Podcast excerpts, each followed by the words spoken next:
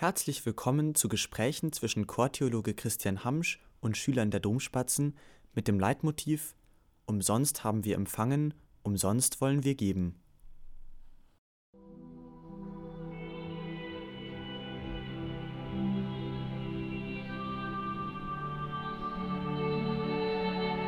So, wenn ihr wollt, unterhalten wir uns in den nächsten Augenblicken über das Wesentlichste eures Lebens. Und das wäre? Eure Freundschaft mit Gott. Das ist aber kein allzu leichtes Thema. Naja, ihr seid ja auch keine Anfänger. Immerhin habt ihr euch sicherlich schon mit euren Eltern und in der Schule darüber unterhalten.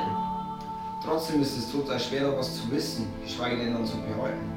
Mag sein, dass der Glaube sehr vielfältige und komplizierte Zusammenhänge beinhaltet.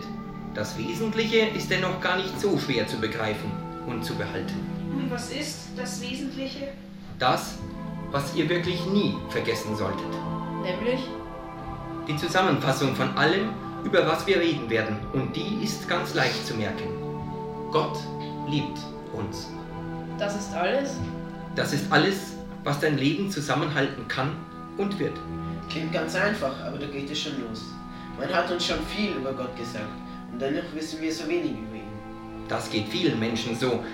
Aber wenn wir uns ihm öffnen, werden wir sehr viel über und von ihm erfahren.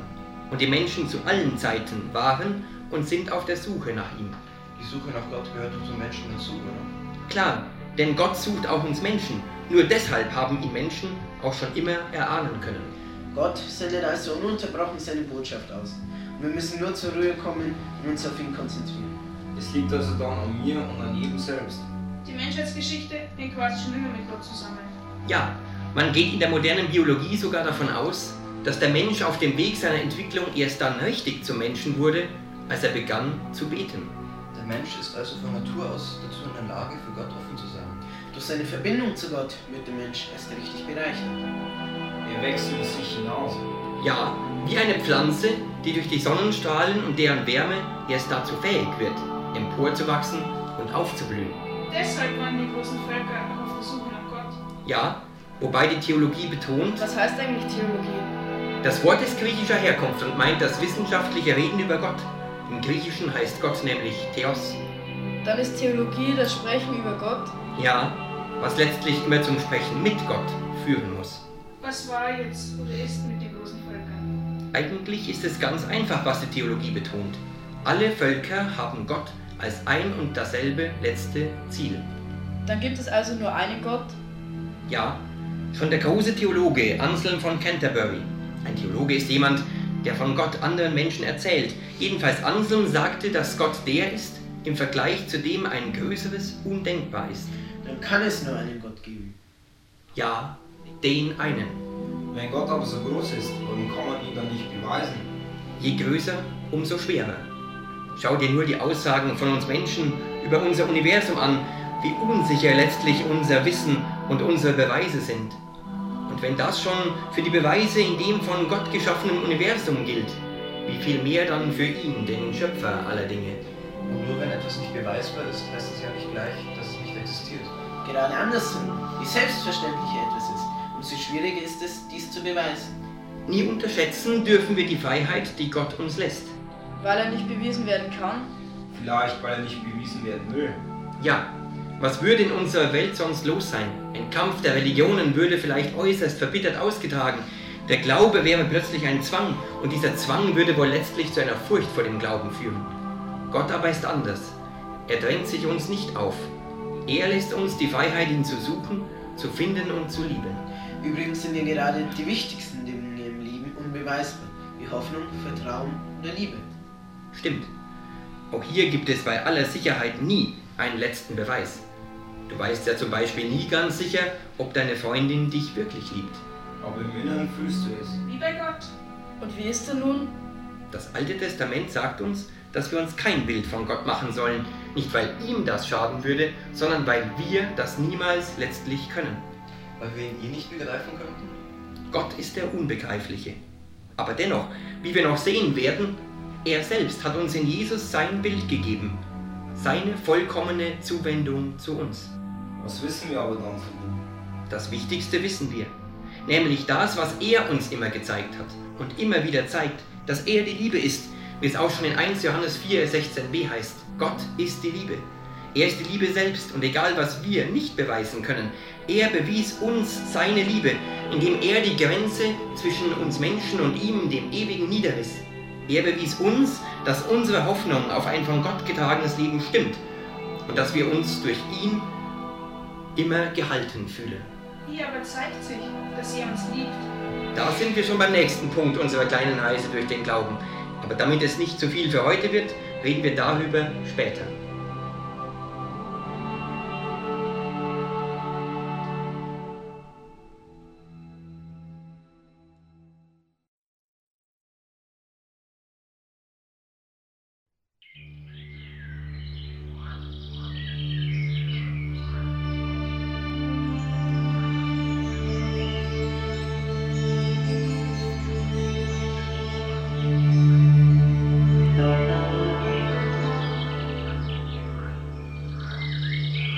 Ihr wollt wissen, woran man erkennen kann, dass Gott uns liebt? Ja, dann machen wir einfach die Augen auf und erkennen in der Schöpfung den genialen Gedanken des Schöpfers. Warum hat Gott eigentlich die Welt erschaffen? Hm. Für uns Geschöpfe ist es kaum denkbar, etwas sicher über Gott und seine Pläne zu erfahren. Aber versuchen dürfen wir es. Liebe hat die großartige Eigenschaft, sich weiterschenken zu wollen. Wie wenn man seiner Freundin seine Liebe zeigen will? Ganz genau. Wenn du schon als endliches Wesen deine Liebe verschenken willst, wie viel dann mehr der unendliche Gott, der selbst die perfekte Liebe ist? Dann hat ja er das Universum erschaffen, damit auch andere Wesen die Liebe spüren und geben können. Ja, aber die Liebe des Schöpfers reicht noch tiefer. Seine Schöpfung hat er nämlich nicht so gestaltet, dass wir alle wie Marionetten auf der Erde umhertanzen müssen, sondern er hat die Entstehung aller Dinge in Gang gesetzt und ihnen die Freiheit gegeben, sich selbstständig zu entfalten. Es klingt ja so ähnlich wie die Meinung der Naturwissenschaft, dass das Universum mit dem Urknall vor vielen Milliarden Jahren entstanden ist. Ganz genau, Johannes. Damit ist die Entwicklung allen Lebens vergleichbar mit dem Anstoß des Erdgesteins Betonmodell? Richtig. Die Wissenschaft nennt es Evolution. Die Eigenentwicklung alles Entstandenen, von kleinsten Teilchen bis hin zu uns Menschen. Dann sind ja die Naturwissenschaft und die Theologie gar nicht so weit voneinander entfernt. Ja, wie sollte dieses auch sein, Michael? Die Naturwissenschaftler beschäftigen sich mit der Sprache, mit der Gott das Universum gesprochen hat und ja immer noch spricht. Die Freiheit der Eigenentwicklung, wie sie in der Evolution unser Leben bestimmt, ist eine geniale Idee des Schöpfers. Und diese Freiheit ist unschätzbar wichtig. Warum ist diese Freiheit in der Evolution so wichtig? Naja, jeder von uns kennt das Gefühl, wenn er von perfekten Lehrern oder den Eltern so bevormundet wird. Zwar ist ja die Hinführung zu den wesentlichen Dingen im Leben unumgänglich. Und später danken wir alle den Menschen, die uns Wege gezeigt und eröffnet haben. Aber immer ist für uns die Freiheit, unser Leben selbst bestimmen zu können, ein großes Geschenk. So hat Gott der Welt mit der Evolution die Freiheit gegeben, sich selbst zu entwickeln zu können, ohne dass man von ihm gelenkt wird, wie zum Beispiel in einigen Computerspielen. Das klingt eigentlich wirklich genial. Aber hat er damit nicht zu viel von seinem Einfluss hergeschenkt? Er kann ja trotzdem jederzeit in den Lauf der Welt eingreifen und oft geschieht das auch ohne dass wir das merken. Unser Leben wird mehr durch ihn bestimmt, als wir das oft selbst glauben. Und erst später im Rückblick erkennen wir die göttlichen Eingriffe in unserem Leben. Was hätte er auch anders tun können? Gott hätte, um alles perfekt gestalten zu können, die Freiheit von uns und der Welt aufheben müssen. Das würde uns, glaube ich, nicht sehr gefallen. Wahrscheinlich nicht. Die Freiheit seiner Welt und der Geschöpfe ist ja schließlich ein Markenzeichen der Liebe Gottes zu uns. So entstanden also nach dem Urknall das Universum und im Verlauf von Milliarden Jahren Planeten, Sonne, Kometen, Monde, schwarze Löcher, alle Arten von Pflanzen und Tieren und zu guter Letzt natürlich wir Menschen auf Erden. Genau, aber auch die Krankheiten und die Katastrophen. Ja, Freiheit hat ihren Preis. Entwicklung beinhaltet Fehler und im Ausprobieren liegt auch immer ein Risiko. Wir kennen das selber ja auch nur zu gut aus unserem eigenen Leben, von unserer moralischen Freiheit unseres Willens. Also, er zum Beispiel könnte dich jetzt ohrfeigen, aber ich glaube, er tut's nicht. Danke, ist sehr liebenswürdig. Ach so. Und trotzdem macht die Chance, selbst Erfahrungen sammeln zu können. Auch wenn es mal daneben geht, das Leben ja erst perfekt. Auch bis hin zur Freiheit, nicht an den Schöpfer glauben zu wollen. Selbst diese Freiheit gewährt uns Gott. Wenn Gott unsere äh, auf unserer Welt aus Liebe geschaffen hat, dann wissen wir natürlich auch, dass er zu uns steht. Richtig. Und davon erzählt schon der Anfang der Bibel. Der erste Bericht, der uns von der Schöpfung erzählt, will ja nicht erzählen, wie Gott das Universum erschaffen hat, sondern uns immer daran erinnern, dass er es erschaffen hat. So meint der erste Satz der Bibel. Wie heißt er nochmal? Im Anfang schuf Gott Himmel und Erde. Oh, gut. Aber genau das im Anfang ist nicht zeitlich zu verstehen, sondern im Sinn von im Anfang all deines Denkens, deines Wissens, deines ganzen Lebens, sei dir bewusst, dass Gott die Welt erschaffen hat und er dich als der Unendliche auch weitertragen wird. Wenn er schon für uns Menschen, also auch für dich und mich, alles entstehen ließ. Dann will uns gleich der erste Satz der Bibel klar machen, dass wir alle von Gott getragen sind. Ganz genau. Dann will ja der Anfang von Genesis gar nicht genau erzählen, wie die Erde entstanden ist. Nein, mit den Möglichkeiten und Vorstellungen ihrer damaligen Zeit, also vor über zweieinhalbtausend Jahren, versuchen die Autoren ihrem Volk, das in der babylonischen Gefangenschaft war, Mut zu machen und zu erklären, dass es nur einen Gott gibt, der das Universum erschaffen hat und dass selbst Sonne oder Mond geschaffene Gestirne sind und keine Götter, wie es die Babylonier glaubten. Dann ist Genesis ja voll der klasse Text. Es wird mit dem Namen Gottes noch krasser. Gott hat einen Namen? Ja, aber dazu später.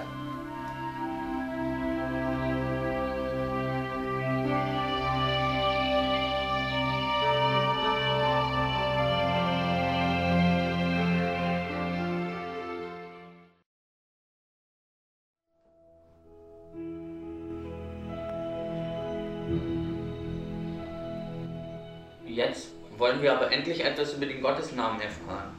Okay, kennt ihr Moses? Äh, ist es der, der die Israeliten durch das Rote Meer geführt hat? Nun, eigentlich hat Gott selbst sie aus der Gefangenschaft der Ägypter herausgeführt, aber Moses war ihr Anführer. Und wie lautet jetzt der Name Gottes?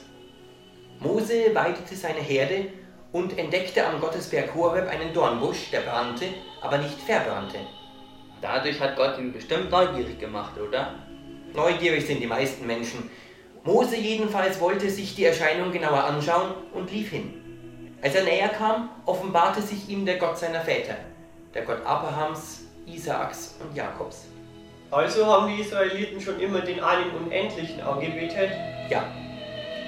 Also sprach Gott zu Mose, weil er das Leid seines Volkes in Ägypten satt hatte. Gut gedacht.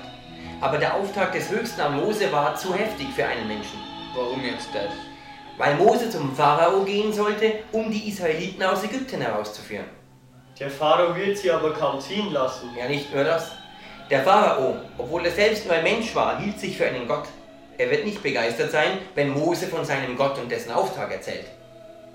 Also eine Art Zweikampf zwischen einem wahren und einzigen Gott und einem aufgeblasenen Menschen, der sich für Gott hält. Richtig. Und immer sind Menschen, die sich selbst für ihren eigenen Gott halten, am gefährlichsten.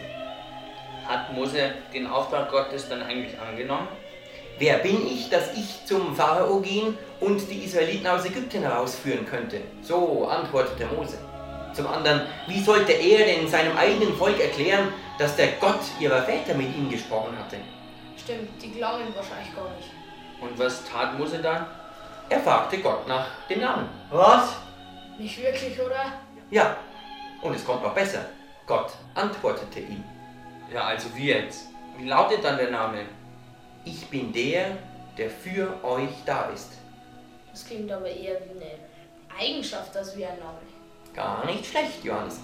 Gott ist der, der für uns da ist, der auf unserer Seite steht, der uns beisteht und mit uns ist. Das erinnert an die Schöpfung. Liebe zu uns. Genau.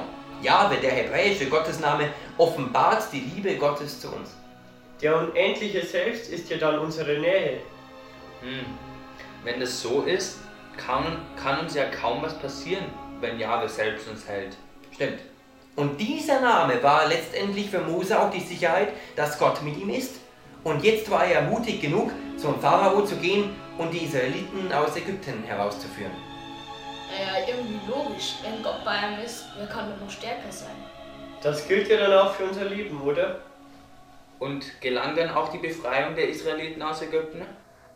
Ja. Jahwe war mit ihnen und führte sie durch das Rote Meer. Die Israeliten waren frei. Und als sie sahen, wie mächtig der große Gott ihnen geholfen hatte, sangen sie das vielleicht älteste Loblied für ihn. Es lautet ungefähr so, ich singe dem Herrn ein Lied, denn er ist hoch und erhaben. Rettung am Roten Meer haben die Israeliten bestimmt nicht vergessen. Klar.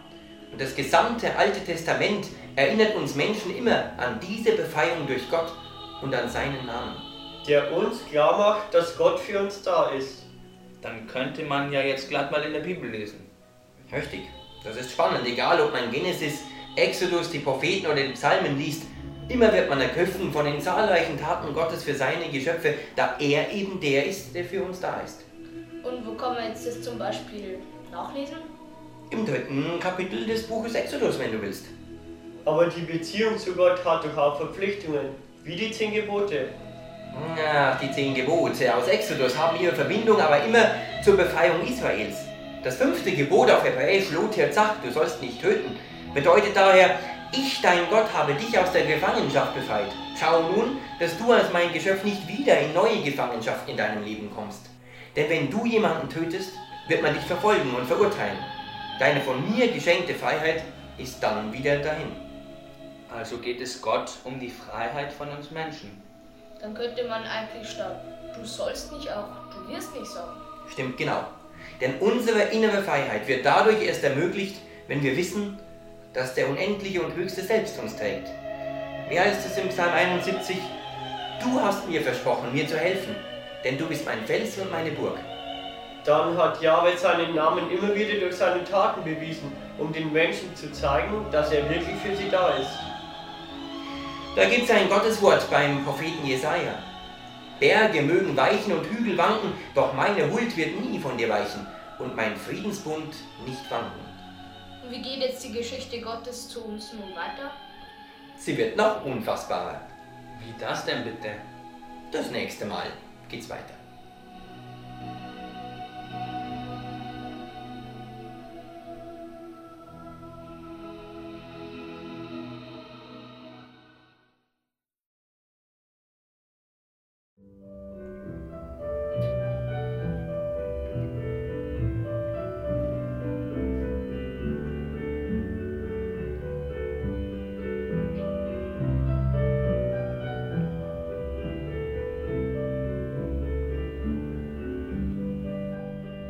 Konnte denn so eine besondere Beziehung Gottes zu uns Menschen noch intensiver werden?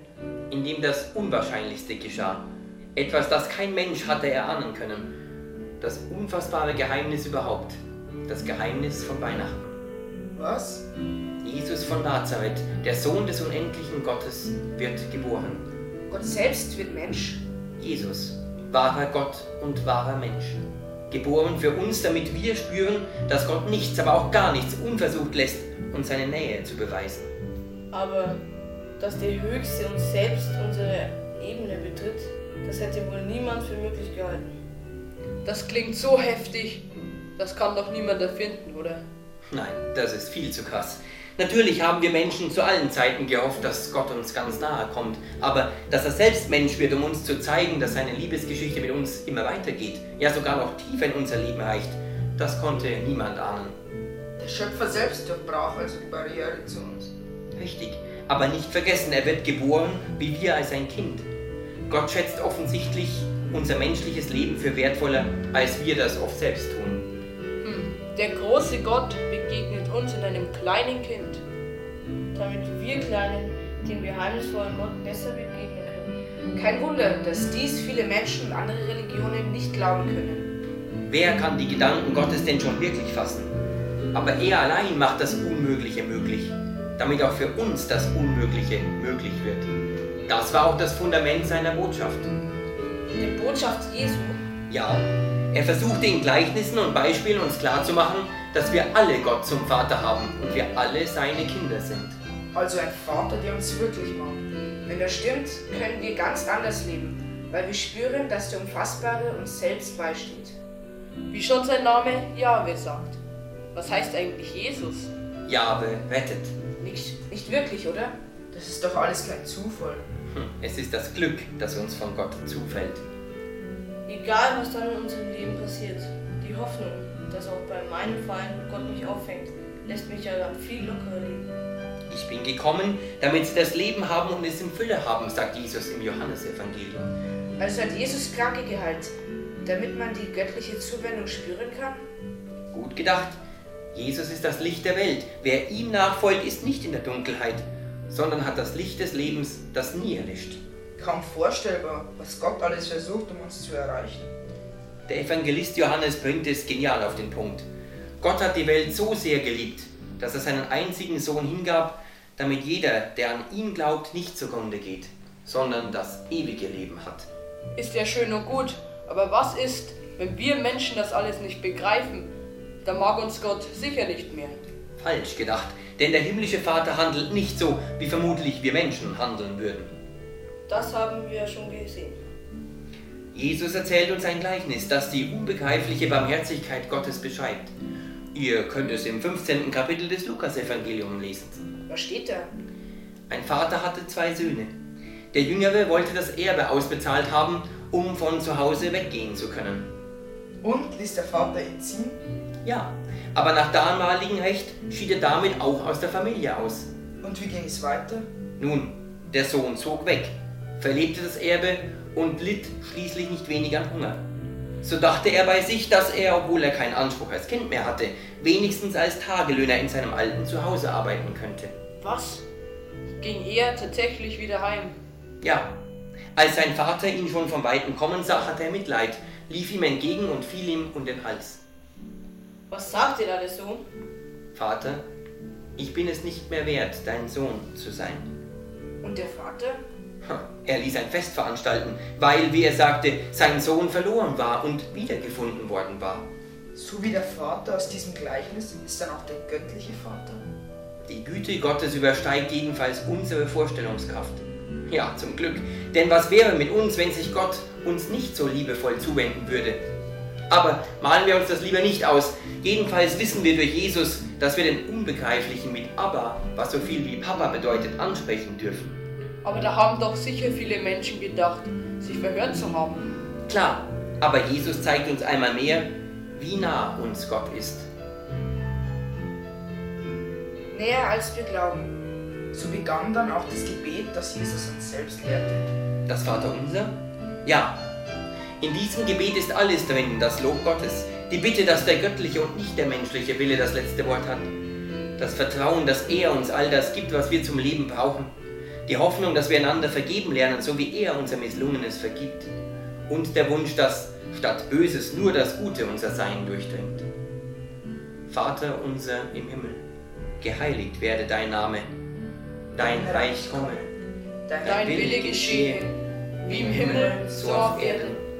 Unser tägliches Brot gib uns heute und vergib uns unsere Schuld, wie auch wir vergeben unseren Schuldigern. Und führe uns nicht in Versuchung, sondern erlöse uns von dem Bösen.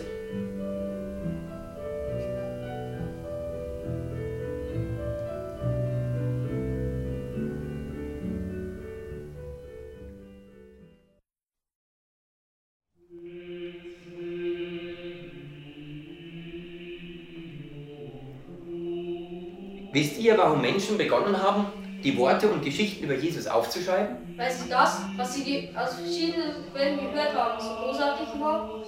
Ja, schon. Aber es ereignete sich etwas noch Heftigeres. Was geschah noch? Jesus erschien seinen Jüngerinnen und Jüngern nach seinem Tod. Im Prinzip dann die Auferstehung.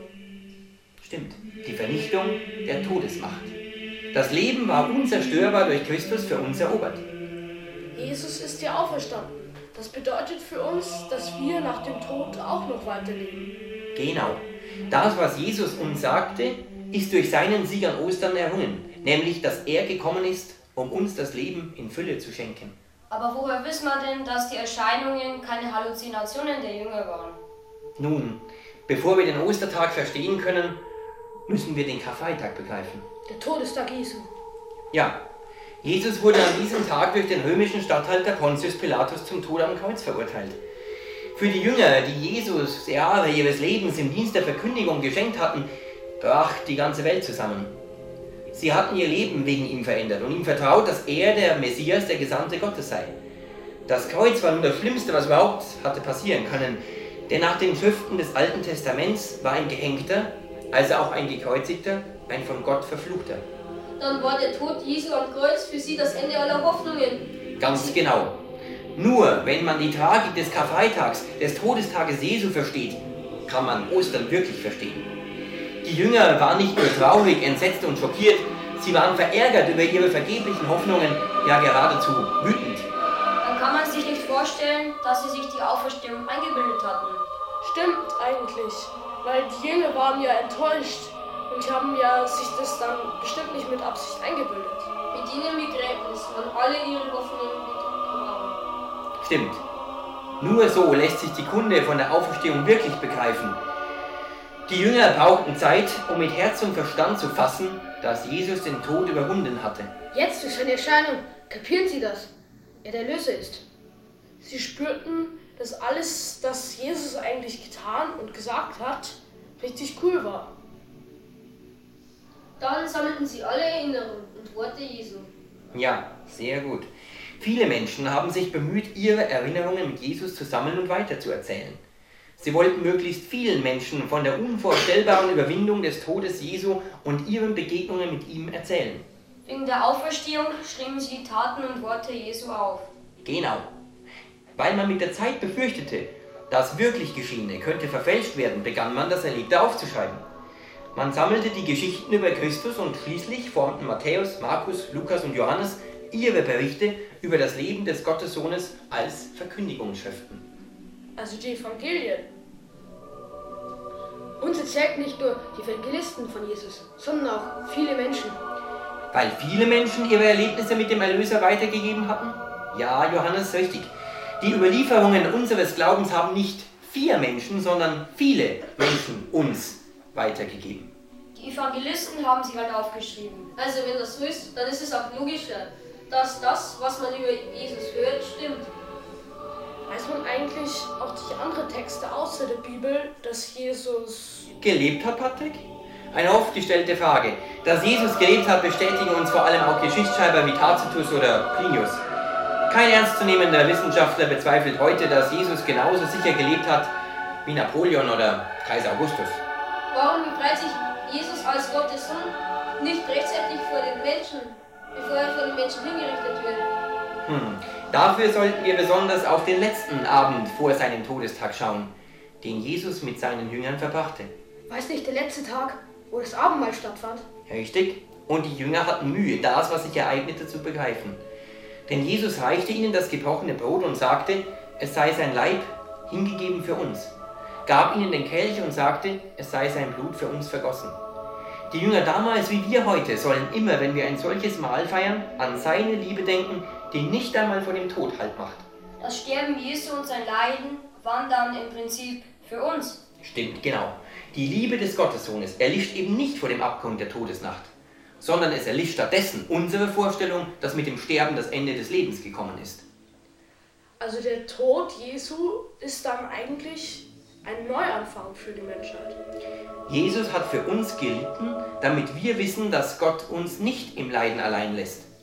Wenn wir erleben müssen, wie Menschen oder Ereignisse uns verletzen, dann spüren wir, dass der Sohn Gottes auch gequält wurde und vielleicht noch mehr verletzt wurde, als wir das vielleicht und hoffentlich jemals ertragen müssen. Warum schafft Gott das Leid einfach nicht ab? So einfach ist es nicht. Als wir über die Erschaffung der Welt gesprochen haben, sahen wir, dass Gott seiner Schöpfung Freiheit zugestanden hat. So können leider aber auch durch ungünstige Ereignisse Krankheiten oder Katastrophen eintreffen. Oder Menschen ihre Freiheit dazu verwenden, anderen weh zu tun, bis hin zu zwei Weltkriegen. Dann lässt sich das Leid ja gar nicht abschaffen. Vermeiden lässt sich Leid durch uns, indem wir anderen Menschen mit Achtung ihrer Würde begegnen. Gott zeigte uns aber im Leiden und Sterben, dass wir in unserem Leiden von ihm, dem grenzenlos Liebenden, getragen werden, wenn wir es zulassen. Dann kapiere ich jetzt auch endlich, warum Jesus, der Christus, also der Gesalbte und Erlöser genannt wird. Aber dann ist ja das Neue Testament mit den vier Evangelien über Jesus die Fortsetzung des Alten Testaments. Denn der Name Gottes sagt ja schon, dass Gott für uns da ist. Sehr gut. Durch und in Jesus, dem menschgewordenen Gottessohn, wird die große Liebesgeschichte zwischen Gott und uns fortgesetzt.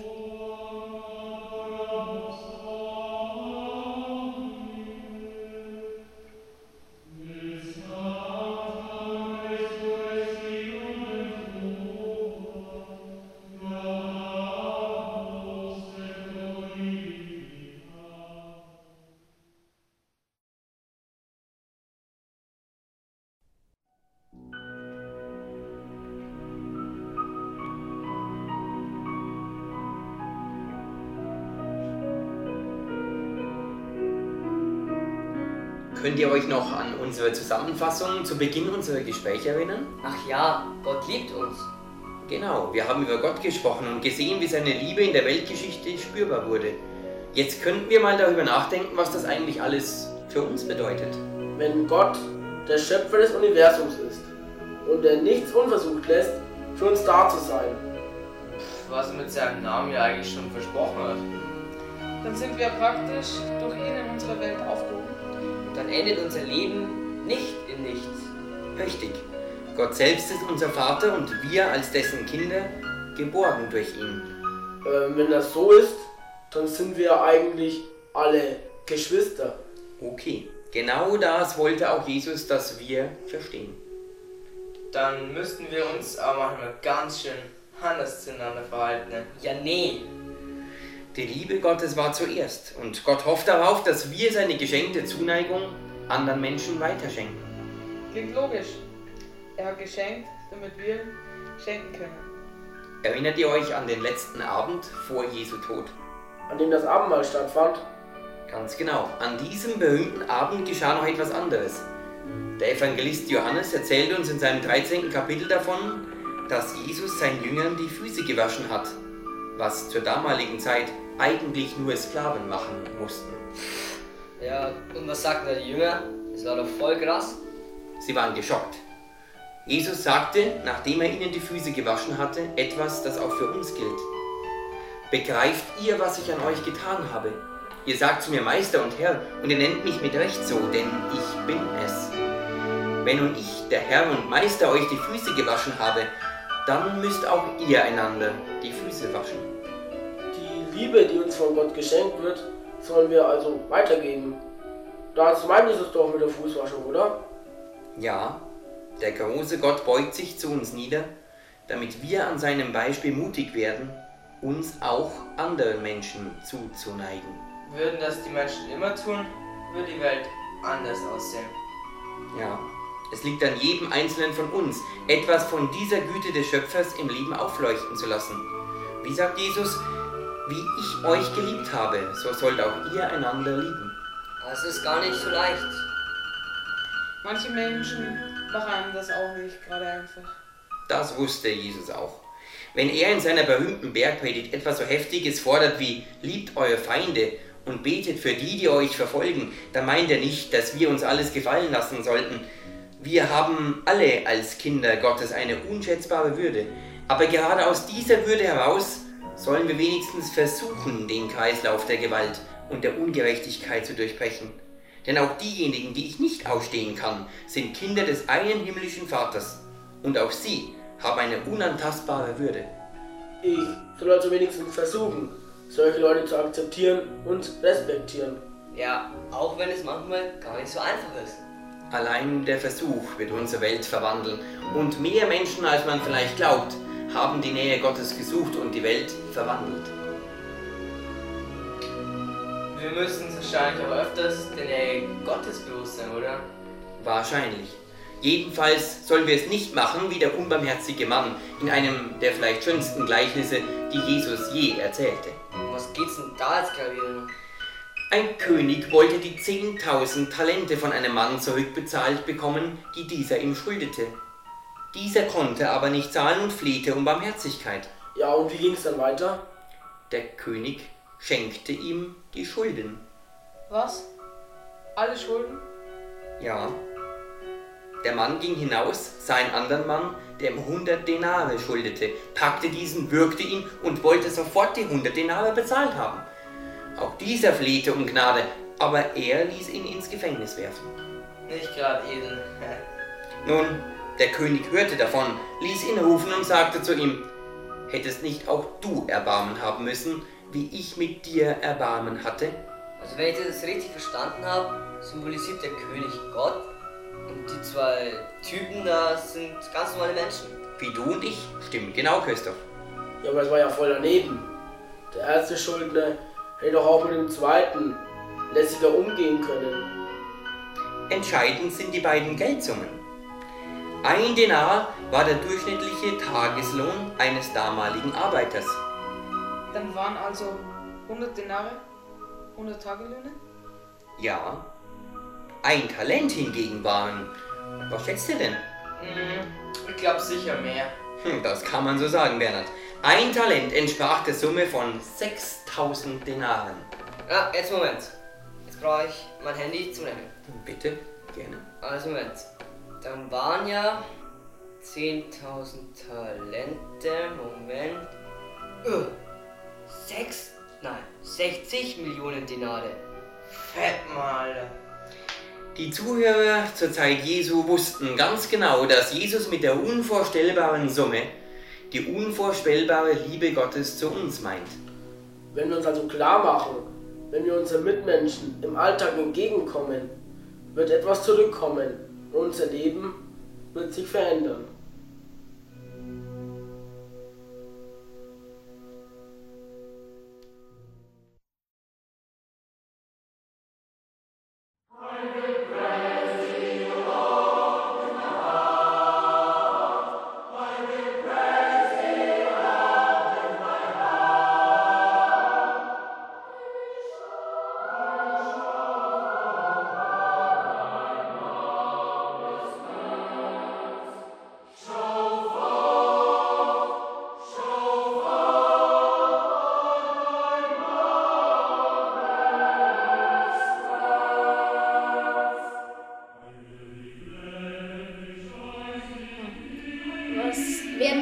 Merken können?